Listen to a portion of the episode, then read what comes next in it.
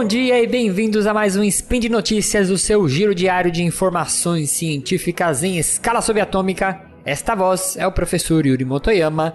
E hoje, dia 20 Borian ou 18 de fevereiro, falaremos sobre educação física e as ciências do movimento. E no programa de hoje eu vou trazer para vocês três mitos do treinamento físico. Eu já devo ter comentado com vocês alguns por aqui, mas vale a pena reforçar. Speed Notícias.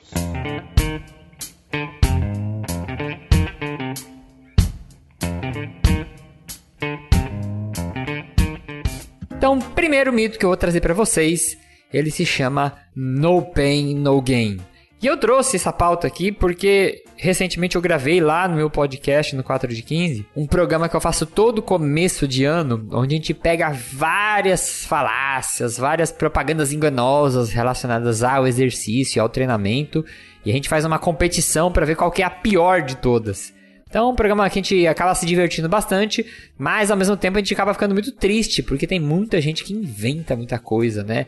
E tem alguns mitos dentro da área do treinamento que eles perduram, né? Eles são resistentes para serem vencidos. Então, faz muito an muitos anos que você fica ouvindo a mesma coisa. E esse primeiro mito é um mito que fala que a pessoa, para ela ter resultado, ela tem que sofrer, ela tem que sentir dor. Isso aqui já é um mito que acaba afastando muita gente do exercício, porque a pessoa vai na academia e acha que tem que ser aquele sofrimento, senão não vai trazer resultado nenhum. Principalmente quando a gente vai falar de exercício de musculação, quando a gente faz treinos de força ou um treino com uma intensidade maior, a gente fica com aquela dorzinha muscular, né? E aí o pessoal fala: "Ah, tá doendo é porque fez efeito". Se não tá doendo, então não faz efeito. E aí vou falar alguns argumentos para vocês, para a gente ver que isso não faz sentido. Primeiro ponto é, no começo do treinamento, quando a gente entra numa academia, que a gente sente aquela dorzinha, né? A gente tem uma evolução, por exemplo, quando você entra na musculação, você tem uma evolução muito rápida. E ela tá, e ela tá associada com aquela dor. Por quê? No começo, gente, não é que você melhora fisicamente, seus músculos ficam mais fortes, porque né, eu já trabalhei muitos anos em academia e você pega indivíduos que entram na academia e em um mês ele consegue às vezes dobrar o peso que ele está usando nos exercícios. E ele não ficou gigantesco em um mês. O que, que acontece? Que mágica é essa? O sistema nervoso central, vamos falar entre aspas aí, o cérebro, ele aprende a recrutar seus músculos de uma maneira mais eficiente. Eu uso um exemplo bem simples que é, imagina um cabo de guerra, né? Imagina o Round 6 aí, o seriado que estava na moda. É, se todo mundo puxa de uma vez, você tem uma eficiência de força. Agora, se cada um puxa numa hora diferente, a força ela fica menor, a força daquele time. E é igual o que acontece quando você está destreinado. Seu cérebro ele puxa as fibras dos seus músculos de maneira não tão coordenada. E conforme você começa a fazer força, ele se obriga a ficar mais coordenado. Então, o recrutamento dos músculos melhora e acaba ficando mais eficiente. Então você melhora a força com aqueles mesmos músculos que você tem, sem crescer, sem nada.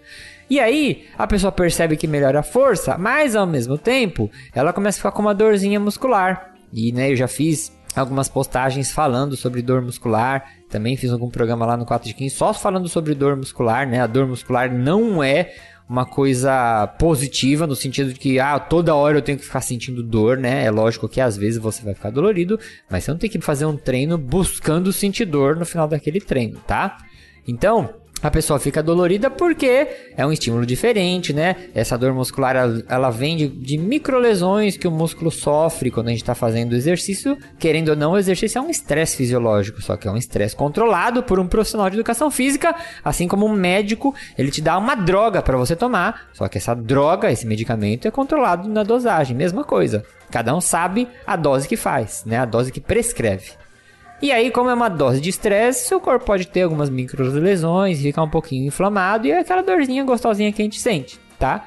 Então a pessoa pensa, poxa, melhorou a força, eu senti dor. Então o dia que eu não, me, não senti mais dor, não melhora mais a força. Só que aí tá o problema, porque quando você vai treinando o exercício, ele aumenta mecanismos que são analgésicos que a gente fala. Então ele libera substâncias que meio que começam a esconder a dor. Por isso que o exercício é uma estratégia boa para indivíduos que sofrem doenças onde eles têm dor crônica. fibromialgia, né? Por que, que o pessoal começa a fazer musculação e diminui a dor ou aquela sensação de dor da fibromialgia? Um dos fatores é porque o corpo ele libera mais substâncias analgésicas e diminui um pouco a sensação daquela dor. Né? Então, conforme você vai ficando treinado, você vai sentindo menos dor, né? Mas o exercício continua dando resultado, tá? É, outro ponto. Alguns músculos, eles sentem, entre aspas, mais dor do que o outro. Então, tem alguns músculos que eles têm esses receptorzinhos para percepção de dor é, diferentes. Então, por exemplo, a musculatura das costas, os dorsais, são músculos que dificilmente você sente dor. Agora, se você pega o peitoral, você pega o bíceps, você pode perceber que tem músculos onde você sente a dor com uma facilidade maior, né? Então, também existe um limiar, vamos dizer assim, para a sensação de dor diferente de cada tipo de músculo. Então, Esquece esse negócio de no pain, no gain. Se alguém te falou isso, manda ouvir esse spin. É, exercício funciona independente de você sentir dor. Às vezes você vai sentir dor, dependendo do tipo de treino, se é uma intensidade mais alta, se você mudou seu treino, mas você não pode sentir dor em todos os treinos toda hora. Aí tem alguma coisa errada. Beleza? Segundo, ácido lático causa dor muscular. E aí dá vontade até de se revirar por dentro. Acho que o dia que eu morrer e algum comentarista falar isso, que é muito comum você ver nas Olimpíadas, em jogos de futebol, o cara correndo, aí de repente ele começa a morrer e o cara fala, ah, o ácido lático pegou ele. Eu já falei isso várias vezes em alguns spins aqui, de maneira. Né, sempre que eu falo, eu acabo comentando um pouquinho, mas esse eu acredito que é um dos maiores mitos, né, da educação física, um dos maiores paradigmas que foi quebrado na educação física. Por quê? As pessoas associam, agora pega o que eu acabei de falar na, na notícia anterior, que aquela dorzinha que a gente sente, ela está relacionada a um ácido que o músculo produz. E, gente, o músculo não produz ácido nenhum, né? Tanto que, atualmente, os novos livros, eles nem usam mais a palavra ácido lático e usam lactato para não haver essa confusão. Ah, Yuri, mas eu estudei lá no meu livro de biologia e fala assim que no final da glicose, né, que é aquele metabolismo da glicose, o ácido pirúvico vira ácido lático. OK, mas aquilo acontece em outros modelos de células. Quando a gente fala da célula muscular, né, que a gente está falando de movimento, a gente está falando de contração muscular. O pH do músculo ele não consegue promover a produção de ácido lático. Então, em vez de ser ácido pirúvico, que a gente aprende na aula de biologia, que vira ácido lático, para nós seres humanos aqui, para o nosso músculo, para o nosso pH humano, ele é piruvato que vira lactato. E esse lactato, ele ainda vai servir de fonte energética. Aí quem gosta desse assunto também tem bastante coisa lá no 4 de 15 que eu gravei relacionado a esse tema. Mas a gente não produz um ácido e esse ácido não é o pro que causa dor. É, ah, Yuri, mas e aquela queimação que eu sinto quando eu tô fazendo exercício? Se eu fizer uma intensidade muito alta, se eu subir uma escada correndo atrás do meu cachorro que escapou da coleira, chega uma hora que o músculo queima. Queima, mas não é que é o ácido lático, tá? O pH do músculo diminui, a acidose do músculo aumenta, porque toda vez que você quebra ATP, né? Que se aí voltando para aquele cast de fisiologia do exercício que a gente gravou, aí se você ouvir, você vai entender um pouquinho melhor o que eu tô falando. A gente quebra o ATP, que é aquela unidade, aquela molécula que libera uma explosão de energia no músculo. Quando a gente quebra um ATP, a gente libera íons de hidrogênio. E esses íons de hidrogênio acidificam o meio. E aí ele é um dos responsáveis pela essa sensação de queimação, que você pode ver que acaba rapidinho, né? Depois que você para, né? Esses íons de hidrogênio eles são recolhidos no processo inverso, quando a gente pega o ATP que foi quebrado e reconstitui ele de novo, aquele íon de hidrogênio que sobrou volta para a molécula e ele deixa de acidificar o meio, tá? Então, esquece negócio de ácido lático causa dor muscular. E o que eu tô falando já tem mais de duas décadas, tá, gente? Se você é estudante e ouviu alguém relacionando isso a, a treinamento, a pessoa só tá duas décadas é, atrasado, tá? Eu, na minha faculdade, ouvi isso, né? Meu professor me ensinou isso, mas eu estava na época que esse conhecimento estava sendo difundido, né? Que eles estavam estudando e chegaram a essas conclusões de não produzir ácido lático. Então eu aprendi até na faculdade que era ácido lático, eu até falava isso quando eu trabalhava, mas hoje em dia não é.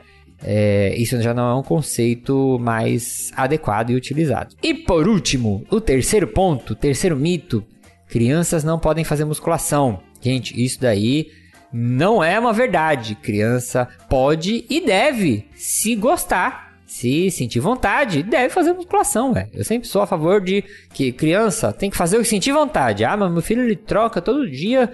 Cada hora ele quer fazer alguma coisa diferente. Deixa ele fazer uma coisa diferente, ué. Ele tá aprendendo o que a gente chama de vocabulário motor, né? E então, se a criança falou que quer fazer musculação, faz. Só que por que a gente não vê tanta criança na musculação? Porque é chato, né? Musculação, para pra pensar. Pega a aula de musculação e uma aula de recreação, de educação física, que tá todo mundo brincando, correndo. Pô, musculação é muito mais chato. Ficar correndo lá com meus amigos jogando futebol é muito mais legal. Então, a musculação, ela não é tão dinâmica assim, mas, né, eu já tive um aluno que tinha um perfil e ele adorava fazer musculação, fazia lá bonitinho, tinha 12 anos, o Caio. É, e treinava lá bonitinho. Então, criança pode fazer musculação sim, tá? Ah, Yuri, mas eu já vi que se a criança fizer musculação, ela não vai crescer. Não existe nenhum artigo, se você sabe de algum, até escreve que eu até gravo uma errata. Não existe nenhum artigo que fez é, ou estudou ou avaliou é, numa pesquisa epidemiológica, num estudo coorte, num ensaio clínico é, em modelo animal, em nada. O exercício é, em fase de em indivíduos, né, ou animais em fase de desenvolvimento e isso afeta o crescimento. O que acontece é Agora eu vou falar uma coisa separada. É, a gente tem discos de crescimento nos nossos ossos. Então, nossos ossos tem um pedacinho dele lá nas extremidades, que tem um disquinho, onde ele vai aumentando o número de células e isso vai fazendo você crescer, tá? Se você tiver uma lesão ali, aquele disco pode se fechar e você não cresce. Então, por exemplo, é, não sei se vocês já conhecem, mas às vezes tem gente que tem um braço maior que o outro. Ah, por que o teu braço é menor, o braço direito? Ah, porque eu caí de moto quando era. Né, geralmente esses acidentes acontecem quando você é muito novo, tem um trauma, uma lesão muito grave e você afeta algum disco desse de crescimento. O, o, o osso pode não crescer, vamos dizer assim, de uma maneira idêntica dos dois lados, e aí um lado cresce menos que o outro. Agora, para uma criança fazer um agachamento, para uma criança fazer um supino, fazer um exercício de musculação e não crescer, ela teria que ter uma lesão ou afetar todos os discos de crescimento do corpo inteiro. E para isso acontecer, você tem que ter um desastre acontecendo na academia, né? Então, o exercício de musculação, os movimentos são controlados, você vai sendo guiado pelo aparelho. Se você está com um professor bom do seu lado, não tem como acontecer isso, né? É, ao contrário, se você. Isso aqui a gente não tem no Brasil, mas se você vai pegar na Europa, nos Estados Unidos, culturalmente, as crianças já fazem exercício de força desde pequeno, na educação física escolar. Pode pegar algum vídeo aí na escola. Eu recentemente estava até vendo um no Instagram também. É, no colégio americano, as crianças fazem agachamento. Então, na, nos colégios, eles têm nos ginásios, assim, salões, por exemplo, com 20 barras de agachamento e as crianças fazendo agachamento, fazendo levantamento terra, aqueles exercícios que a gente vê de levantamento olímpico, né? Isso é uma diferença muito que a gente vê muito no futuro esportivo, né? É, crianças já desenvolvem uma força muito grande, né? Quando eu falo força, não que elas são grandes de fortes, musculosas. Mas são crianças que já treinam força desde a educação física escolar. E aí, quando decide fazer algum esporte, já tem um background bom, né? E já tem um preparo, uma preparação grande. Diferente aqui no Brasil, né, que a gente ainda fica discutindo se deve ter educação física na escola ou não. E, e, aí, quando ela vai querer fazer uma iniciação esportiva, ela tem que correr atrás desse tempo perdido, né? Beleza, então, gente. Então, fique aí com esses três mitos do treinamento. Se você tem algum outro mito, deixa aí no comentário. E por hoje é só. Lembrando que agora você pode ouvir meu podcast 4 de 15 lá no feed do Portal Defiante. Se você curte ciência, movimento exercício, tenho certeza que você vai gostar. Todos os links citados estão no post. Deixe lá também seu comentário, elogio, crítica, declaração de amor e formas de salvar a vida do Tarek. Lembrando ainda que se você quiser ajudar esse podcast, que vai da física até educação física, contamos com seu apoio no patronato do SciCast, no Patreon, no Padrim e no PicPay. Um bom dia e arrume sua coluna!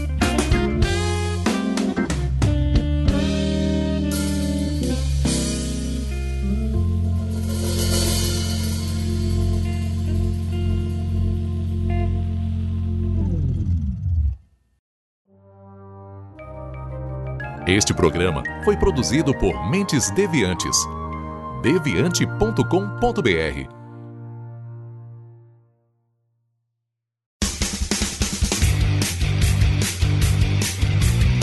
Cortes, edição de podcast.